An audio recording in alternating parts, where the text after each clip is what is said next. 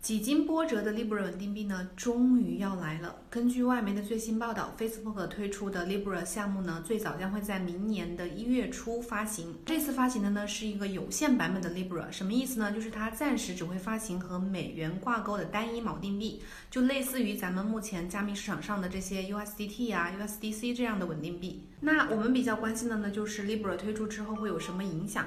我认为呢，有这么几点。第一点就是会和市面上的加密稳定币同台竞争，但是呢，它背后有 Facebook 的背书，有监管的批准，同时又有全球这么庞大的用户基础，所以可能会对 USDT 这种的稳定币产生一定的威胁。第二点呢，就是它会推动加密数字货币的交易，为比特币未来的价格上涨呢提供一定的条件。